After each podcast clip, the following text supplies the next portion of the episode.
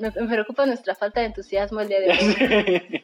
Hay que avisar que estamos en exámenes finales que es lunes. y que hace un chingo de calor. Es correcto. Es finales, calificar, entregas. Bueno, ya vamos a empezar. Hola a todos, esto es. Detrás de la pizarra. El día de hoy vamos a platicar sobre, pues un poco acerca del maestro como tal, usar el pretexto del Día del Maestro, a hablar un poco de nuestros profesores, de los que sí nos acordamos, cómo es que han influido en, en nosotros y qué estamos haciendo nosotros por convertirnos también en ese tipo de profesores, Es correcto. básicamente. Por cierto, ella es Nadia y yo soy Giovanni. Ah, es cierto. Recuerden que nos pueden escuchar en Spotify o nos pueden escuchar en Google Play. Estamos trabajando para que nos puedan escuchar en iTunes también. Y pueden seguirnos y dejarnos sus comentarios en Twitter detrás de la pizza o Una S, con una Z. sí, detrás de la pizza con una Z para no vernos tan, tan atrabancados, ¿no? Exacto. solo una Z. Solo una Z. O en Facebook, historias detrás de la pizarra. Ahí estaremos con ustedes toda la semana y por aquí los martes. Entonces, ¿crees que nos festejen? Ah, no, sí. bueno, depende. Los alumnos normalmente ya no te festejan. Si te llegan a ver ese día, a lo mejor algunos te ven. Si, los, si te adoran, te pueden dar un regalo. Sí, te adoro.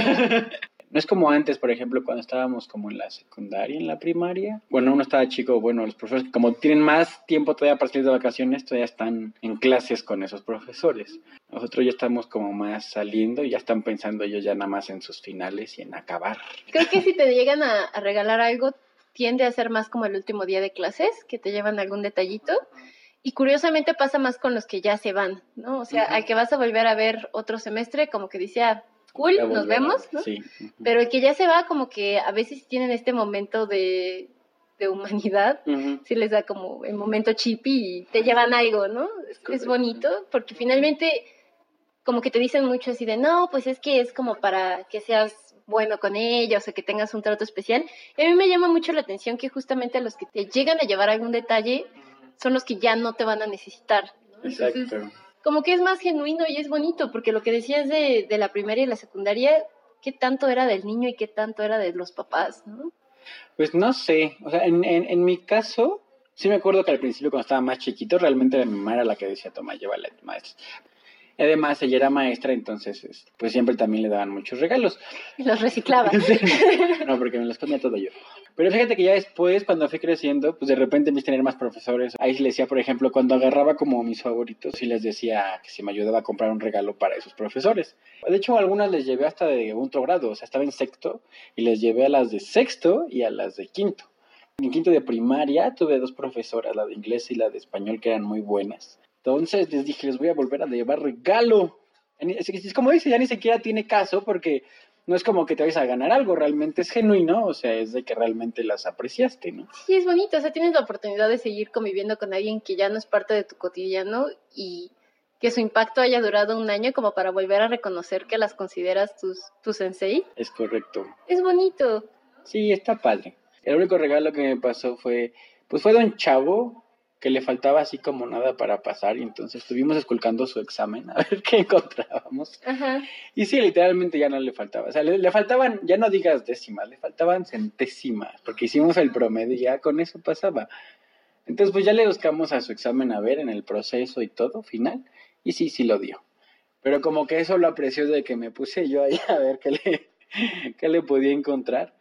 Y me lo llevó después, o sea, después de que ya le haya puesto y le había subido la calificación, me llevó unos chocolates. Y yo, no, niño, escóndelos, van a creer que esto es un soborno. También eso, ya hay muchos lugares en los que está prohibido recibir regalos, ¿no?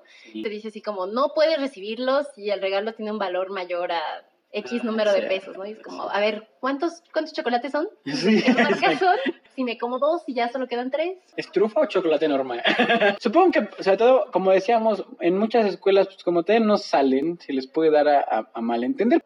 Sería bonito, no tendrían por qué hacerlo, pero sería bonito que confiaran en las personas que ellos mismos están contratando, como para creer que tienen ciertos principios que los van a llevar a ser justos y ser congruentes con los lineamientos que ya pusieron, independientemente de si te llevaron trufa blanca o chocolate 70% cacao. Exacto. ¿no? O sea, al final de cuentas tendrían que confiar en que tú tienes el suficiente profesionalismo para no mezclar un detalle, un regalo, con una intención. Sí, con distinta, doble. ¿no? Posiblemente sí, a lo mejor algún papá, algún alumno lo haya tenido y posiblemente algún profesor haya sido afectado por dicho regalo, porque normalmente por algo existen las reglas. Porque de hecho yo me acuerdo que mi mamá cuando llegaba, más de kinder, entonces imagínate, No. normalmente entre más chiquitos más fácil te dan regalo, entre más grandes es menos. Entonces cuando mi mamá llegaba del día del maestro, llegaba así atascada y así con chorro de chocolates, este, canastas, regalitos, Figuritas. Sobre todo chocolates, era tan feliz. Era el momento, ahorita ya no puedo porque tengo migraña, me como tres chocolates y me muero, pero antes me podía acabar una caja de chocolates y no importaba porque había como otras 10. Tal vez de ahí empezó la migraña. Sí, es posible. La gastritis y todo. Diablos. Pero exactamente, y justo cuando empezaron estas reglas de que, de que ya no le puedes dar tanto al profesor, tuvieron que hacer... De peso. Es- no, fue un todo el tiempo, por suerte cuando era chiquito. Pero luego se cambió al a que ya no podían darle tanto a los maestros, entonces tenían que juntar las mamás para darle solo un regalo especial a la, a la maestra. También luego mi mamá me platicaba y ella su pensamiento en general también es así, de sentirse presionadas entre mamás, ¿no? Así como, Mm, es que las otras mamás seguro van a llevarle algo a la maestra, entonces tengo que llevarle yo también, ¿no? Y entonces de pronto se puede convertir eh, en una presión inventada, ¿no? Las mamás luego se Sí, inventan claro. presiones donde no las hay, entonces se convierte en una presión, se puede convertir en una obligación, e incluso si piensas en una escuela pública o algo así, hasta se puede convertir en un problema, ¿no? Así de, híjole, es que tenemos que sí, sacar para el regalo de la maestra y tiene que ser como de calidad para que no se den cuenta. No sé, o sea, sí entiendo que puede haber muchos pequeños problemas, pero pues un regalo es un regalo, ¿no? En Ujú. teoría va como a lo que quiera cada quien. Pues sí. Que fíjate que estaba pensando, porque a veces también los que luego valían mucho eran los que les hacían realmente los alumnos. Por ejemplo, Exacto. mamá también, además de con un chorro de chocolates y cosas así, figuritas, llegaba con muchas cartitas de los niños. Mm, Entonces yo creo que esos también tenían mucho más valor que incluso eh, los chocolates. Para mí no, para mí eran los chocolates, obviamente, pero como su hijo, pero... eh, pero yo creo que para ella, yo creo que le importaba, o sea, obviamente le, le, le gustaba el detalle de lo que le regalaran, pero cuando era la cartita hecha por el niño, o sea, es lo que dices, ¿no? De la presión. O sea, ok, no tengo para darle, pero a ver, o sea, al, al, al hijo le dices, hazle una carta, un dibujo a tu maestra, una cartita, una dedicatoria, que siga significando algo tan importante sin que valga realmente tanto. ujú. O sea, no económicamente, pero que vale lo, a lo mejor vale lo mismo o hasta más ah, para un maestro. Sí, ¿no? porque la verdad es que sí, o sea, la profesión obviamente es- no es como la mejor pagada, pero también es hasta emocionalmente desgastante, ¿no? Entonces, así, de pronto sí recibir como estos recordatorios de que realmente el alumno valora lo que estás haciendo, pues sí te da como un poco de gasolina para seguir trabajando, ¿no? Para seguirte pagando los lunes. Entonces sí, o sea, sí se necesita eso. Pero, ay, yo la verdad no recuerdo haberle llevado un regalito ¿A nadie? profesor, no. No querías a Al ser nadie. humano. Eras un mal ser humano. Y es que también eso que dices, así, me acuerdo de mis maestros de quinto y las de sexto, Ajá. no sé qué. Yo no me acuerdo absolutamente de nadie, al menos de kinder y de primaria, es así como, no sé, o sea, no sé quiénes eran, no sé cómo se veían, si eran jóvenes y si no eran jóvenes, así no me acuerdo de nada, de nada, de nada, de nada. Me acuerdo de cositas que yo hacía, o maldadillas ahí, pero, pero de los profesores no me acuerdo. Yo creo que hasta secundaria, eh, mi ma- o sea, ya me acuerdo más de maestros, Ujú. pero maestro así que yo dijera, ay, era un buen maestro, mi maestra de química. Mm. O sea, eh, me acuerdo mucho que en algún momento como que se dio cuenta que me gustaba el tema y que se me pegaban rápido las cosas. Y no me acuerdo cómo, creo que en general tengo mala memoria para cosas a largo plazo Ok. pero tengo conciencia de que de alguna manera mágica logró darme más temario que a mis compañeros Ok. y con eso me pude ir como a concursar a otros lados, conseguí luego beca para la preparatoria, etcétera. Entonces estuvo padre. O sea, como que sí se tomó el momento de, de identificarme y exigirme un poquito más, ¿no? Y eso se lo agradezco porque, Bueno. pues yo creo que ni ella ni yo estábamos conscientes de que iba a ser una decisión definitoria para mi vida, ¿no? O sea, obviamente no soy química, pero sí me abrió la puerta como al siguiente pasito.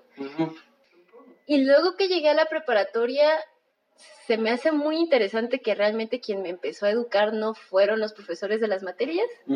O sea, no fue el de mate, ni el de física, ni nada, fue la de ballet, ¿no? Que además ni siquiera era una materia como tal, fue algo a lo que yo llegué. La profesora Rada, era todo un caso, era súper salvaje. Con ella sí llegabas a 7.3 y ya no entrabas, ¿no? Y era como, me paré a las 5 de la mañana para llegar a tu clase. Me vale, llegaste tres minutos tarde. Y era así como, ¿qué? No, era, era, era durísima. Tenías que llegar bien peinada, despierta. Ella esperaba que cuando ella entraba a dar la clase tú ya estuvieras lista, ¿no? O sea, ya hubieras calentado. Este, si ya sabías que te dolía la pierna, ya te hubieras puesto como a darte tu masaje de pierna desde antes, etcétera. Entonces, sí era una exigencia a la que yo creo que nadie en, en el grupo estaba Pero es que en acostumbrada. la prepa, me dijiste. En la prepa. Ah, bueno. Digo, tenía compañeras más grandes, pero siempre fue así, de una rigidez militar, ¿no? Y se me quedó mucho que ella nos decía, si te corrijo, significa que te estoy poniendo atención. El día que no te corrija nada, no creas que ya eres una flor bailarina. ¿no? Es que no me importa. Ah, Es que tu pero- caso está tan mal, o sea, es que, es que estás tan irremediable que no vale la pena que pierda mi tiempo corrigiéndote. Y era así como, No, o sea, que el día que no los corregían, que se sentían así claro. como. El día que pasaba Rada junto a ti y no te decía nada, decías, soy una basura. ¿Qué estoy haciendo aquí? Ah, psicología inversa. Sí, es- es- era muy fuerte, pero sí mejorabas, ¿no? Mejorabas y, y te hacías resistente, porque luego he tenido otros compañeros en la vida, o alumnos no tanto, creo que ya vienen más aguantadores en ese sentido, Ok. que los veo que se rompen bien fácil, ¿no? Y yo digo así como, no, o sea, ella sí nos hizo resistentes a, a todo tipo de comentarios, ¿no? Pues creo que era como también la época, ¿no? Porque cuando yo estaba más chavito, hice fútbol y este, el entrenador general se llamaba Yukio. Yukio. Yukio. es- Había una, hay una papelería así, ¿no? No me acuerdo. Yukio. Pero él es de Japón, ¿no? Bueno, esa de ascendencia japonesa, por lo que no, no, no recuerdo bien si ya nació acá. Pero en general, o sea, él y los entrenadores que había, me acuerdo de otro que se llama Martín, el que nos tocó a nosotros que era el gordo, era Jorge, pero... este, en general ellos eran súper agresivos, o sea, eran como muy agresivos en el sentido de te gritaban, te decían de cosas, además eran súper cábula. No necesitabas que alguien de tus compañeros empezara a burlarte, ellos empezaban a No burlarte. existía el bullying porque el bullying lo hacían los. Exactamente. Ajá. Pero estaba padre, porque como dices, ¿no? Vas creciendo, vas haciéndote más resistente y realmente dejas de escuchar el bullying o el grito y estás escuchando lo que te están diciendo. O sea, te vas al, al contenido más que a la forma, ¿no? Realmente su interés era que uno aprendiera, que uno lo disfrutara. Yo creo que tenían todavía esa libertad, ¿no? De, pues tú estás viniendo por tu gusto, entonces por eso a veces ellos son los que más te ponen este, Sí, es cierto. disciplina, porque tienen toda la libertad de decir, pues tú estás viniendo por tu gusto, y yo, yo doy la clase así, yo soy así, yo entreno así, si no quieres, te puedes cambiar, o sea, como a lo mejor como tu maestra, ¿no? Es de, es que esta es muy dura, pues, busca otra maestra que no sea como yo. Sería hermoso poderlo recuperar, ¿no? O sea, que se acuerden los niños que... Ay, es que ellos no necesariamente vienen porque ellos quieran, ellos vienen porque sus papás quieren que vengan. ¿no? Exacto. Pero si puedes retornar a ese modelo en el que realmente logras convencer al alumno de que está ahí porque él quiere estar ahí, sí, la dinámica cambia completamente. Porque confías en el profesor. Exactamente. por ejemplo, dices, eh, el gordo, ¿no? Los cabuleaba y lo que sea, pero entendían que eran buena lid, o sea, entendían que estaban pasando un momento juntos y se estaban divirtiendo, y esta cosa de, pues sí, o sea, no juzgamos, ¿no? Ujú. Sabemos cómo somos, nos vamos a reír un rato y no pasa nada. Que luego ya no pasa tanto como en la academia más estructurada, que sí Ujú. es como esta cosa de guardar la apariencia y todo este Sí. tipo de, de cosas como más sociales de repente. Oh, es terrible. Sí, porque, o sea, como dices, hay que guardar, o sea, te- por una parte dicen que seas tú, pero no puedes ser completamente tú, como, pues como dices, como filtrando, como deteniendo en ciertos aspectos. Por ejemplo, yo soy a lo mejor de repente muy tough love y también soy muy cábula. Y de repente tengo que bajarle dos rayitas porque hay alguien que no me aguanta. porque ya me odian. Estaba pensando que tiene mucho que ver desde dónde estás construyendo tu autoridad. Finalmente, como que en la academia formal, es esta cosa de aprender materias, Ujú, sí es mucho como de ser profesional. no diría que desde el respeto, porque no creo que estos otros profesores de disciplinas deportivas, culturales, etcétera, no estén construyendo desde el respeto, si lo hacen, Claro.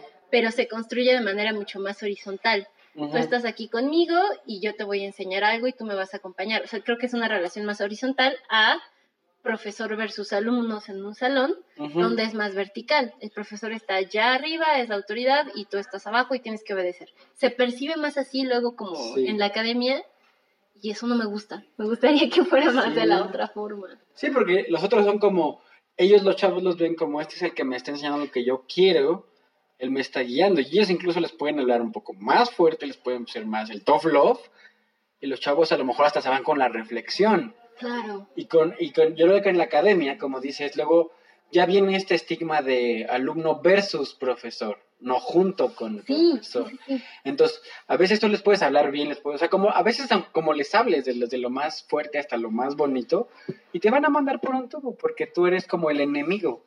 O sea, tú no eres como el otro, el otro es como el sensei, literalmente, ¿no? Y tú eres el profesor, o sea, tienes que ganarte ese modo con ellos de que vean que tú no eres un enemigo. ¿Qué es la otra cosa? ¿Qué es lo que genera esa como a veces enemistad? Las calificaciones. Sí, sí es un, cierto. un profesor de fútbol, un Nunca profesor de va a ballet, no te, no tiene que calificar. Sí, sí. Te va a calificar, pero vamos a decirlo más directamente. Va, te va a calificar en el sentido, estás haciendo esto mal, tienes que hacer... Y es más bien como una especie de retroalimentación. Sin nada de por medio, donde no hay una presión de números, donde no hay una presión de papás. O sea, la presión de papás a lo mejor será nada más directamente de, oye, tienes que mejor, sigue practicando tus penales, sigue practicando tus topas de bureno, no sé qué. Sí, sí, Uf, sí uh, sé algo de vale. Pues sí, yo creo que se da más en el sentido de que ah, una es algo que normalmente ellos, los chavos, quieren hacer. Eh, normalmente en la escuela no es algo que tampoco sean muy fans. Y además, eh, pues a los, a los coaches, a los entrenadores, pues los ven como alguien como más cercano, ¿no? Como, como una especie de sensei, como una especie de guía. Y en cambio a veces a los profesores, ah, pues este, ese como estigma de alumno versus profesor, o sea, como de que el profesor es el enemigo del alumno. Ajá, como que sienten que tienen que luchar contigo, ¿no? Justo ayer estaba platicando con dos profesores de historia y, y me decían que sí, o sea, que la mitad de la calificación es el examen en sí mismo y luego la otra mitad es estar alegando de por qué le pusiste esa calificación y tienes que defenderte y de pronto se convierte en, en una cosa como de, no, dos décimas más, no, dos décimas menos, es que yo lo pensé así, debiste de pensarlo así, ¿no? Que ya no están los dos sumados para tratar de llegar a algo, sino que más bien es tu verdad contra la mía. Sí, exacto. Por ejemplo, lo que decíamos, no sé, de algún deporte, ballet o, o cualquier otra cosa parecida, así como extracurricular. Tú tienes, por ejemplo, al coach que te dice que algo está mal. Es más fácil que le crean porque saben que lo está haciendo como por el equipo, por tu persona, hasta como un poco por él para que sigan ganando, sigan saliendo bien las presentaciones, etcétera, etcétera. Claro, entiendes que es por tu bien, entiendes que no hay una recompensa para, para alguien más. Muchas veces el niño ni siquiera alcanza a entender que te pagan porque él aprenda. Muchas veces han llegado y me han dicho así como, toca cubrir a otro profesor y te dicen, Miss, usted nos va a cuidar y es como, no, te cuida tu niñera, yo vengo a enseñarte cosas, ¿no? Es correcto. Es muy extraño, pero con un entrenador sí tienen mucha más clara este asunto de transferencia de habilidades y eso que dijiste ahorita es súper importante, como el bien del equipo, que no nada más es para ellos, sino por el bien de, del conjunto y en ese conjunto el profesor, el coach, también es parte de ese conjunto, el profesor no. O sea, es lo que platicábamos eh, la semana pasada o hace dos semanas, que tú como profesor como que sí formas parte del grupo, pero eres algo que está ahí orbitando. El coach sí es más parte del equipo, ¿no? Así es, o sea, como que si gana el equipo, ganas tú, gana el coach, porque Ganamos también todos. se lleva un cierto prestigio por ser el coach, por así decirlo.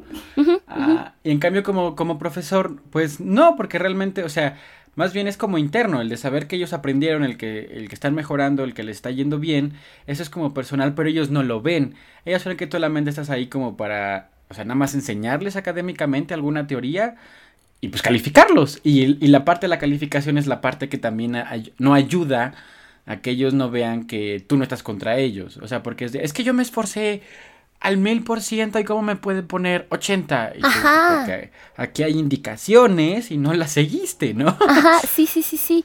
Como que creen que, que tú como profesor eres más de capricho, ¿no? No entienden que también hay una metodología, a lo mejor porque no lo ven reflejado de manera corporal y un poquito más inmediata.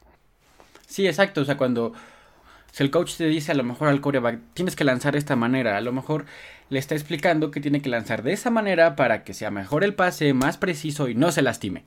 Y cuando el chavo lo hace, lo puede empezar a ver y dice, ah, sí es cierto, ¿no? Pero además el chavo tiene interés sobre ese deporte, entonces le interesa que eso mejore. En cambio, cuando tienes a lo mejor una materia en la que no le interesa, que no le gusta o que tiene algún trauma con ella, no sé. este, cuando tú le quieres decir que mejore de esa manera, él simplemente no lo pone en práctica y él sigue con la actitud de decir no, simplemente no puedo y él nada más me está molestando. Sí, sí, esta eh, situación que creo que es más generacional, hay que recordar que tanto Giovanni como yo somos profesores de preparatoria, estamos trabajando con chicos de entre que 14, 18 años.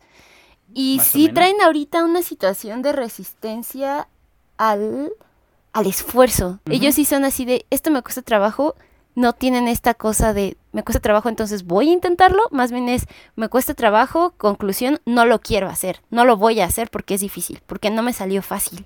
Exactamente. Su nivel de resistencia a la frustración o de interés por lo que no consiguen es cero. ¿no? Es como, no es fácil, no lo quiero.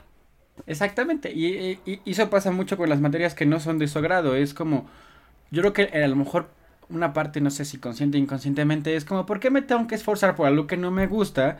Y si ya me medio esforcé, me debería de ganar mi premio. Claro, Si lo ves un poco lógico, tiene sentido, es como, eso porque además, de alguna forma a lo mejor así les han enseñado, es como, si yo estoy haciendo algo por algo que no me gusta, o sea, yo debería de ganarme simplemente por esforzarme por algo que no me gusta, aunque sea poco. Entonces yo creo que tienen esa mentalidad y además que estas generaciones cada vez menos tienen la, lo que tú dices, la tolerancia a la frustración. la resiliencia. Exactamente, entonces eso está cada vez más cañón. Y se me hace interesante que justo veníamos de platicar de estos alumnos deportistas o ya sabes, los típicos chicos de americano, porque siento que ellos sí la tienen un poquito más. Siento que muchas veces el alumno que practica una actividad como que a alto nivel extracurricular, sí tiene un poquito más este perfil de soportar el reto. O sea, es como, sí soy malo, sí no me interesa el 100, pero ya sé que mi Ajá. 64 puede convertirse en un 76 para la próxima. Muchas veces el alumno que no hace otras cosas no va a dar ese saltito. Sí, exactamente. eh, eso sí es cierto. Porque de hecho tienen la fama, por ejemplo, los de americano, los de fútbol, en general los de representativo, sobre todo de deportes, como de que lo que les interesa ya nada más el deporte. Y sí, obviamente es algo que les apasiona muchísimo, pero a lo mejor gracias a que están en este tipo de deportes y como además luego es representativo, les pone un estrés mayor, les pone un reto mayor, que aunque a lo mejor a veces no son muy buenos, si logras, los logras enfocar un poquito y conectar un poco con ellos, es más fácil que ellos les sigan echando ganas. Ah, tuve, por ejemplo, alguna vez a un eh, grupo de casi puros este de americano y era programación, materia que normalmente a la Madre gente santa. tampoco le gusta. Ajá. Y los chavos, sí, no eran muy buenos. Y en general la gente no es muy buena en programación. Hay que. Porque es otra materia lógica.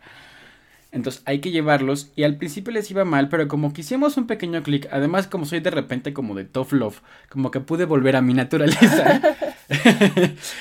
Esto que normalmente generaría roce entre el alumno y yo, con ellos era como al revés. O sea, porque ya era como. Me volví como el, el coach de programación.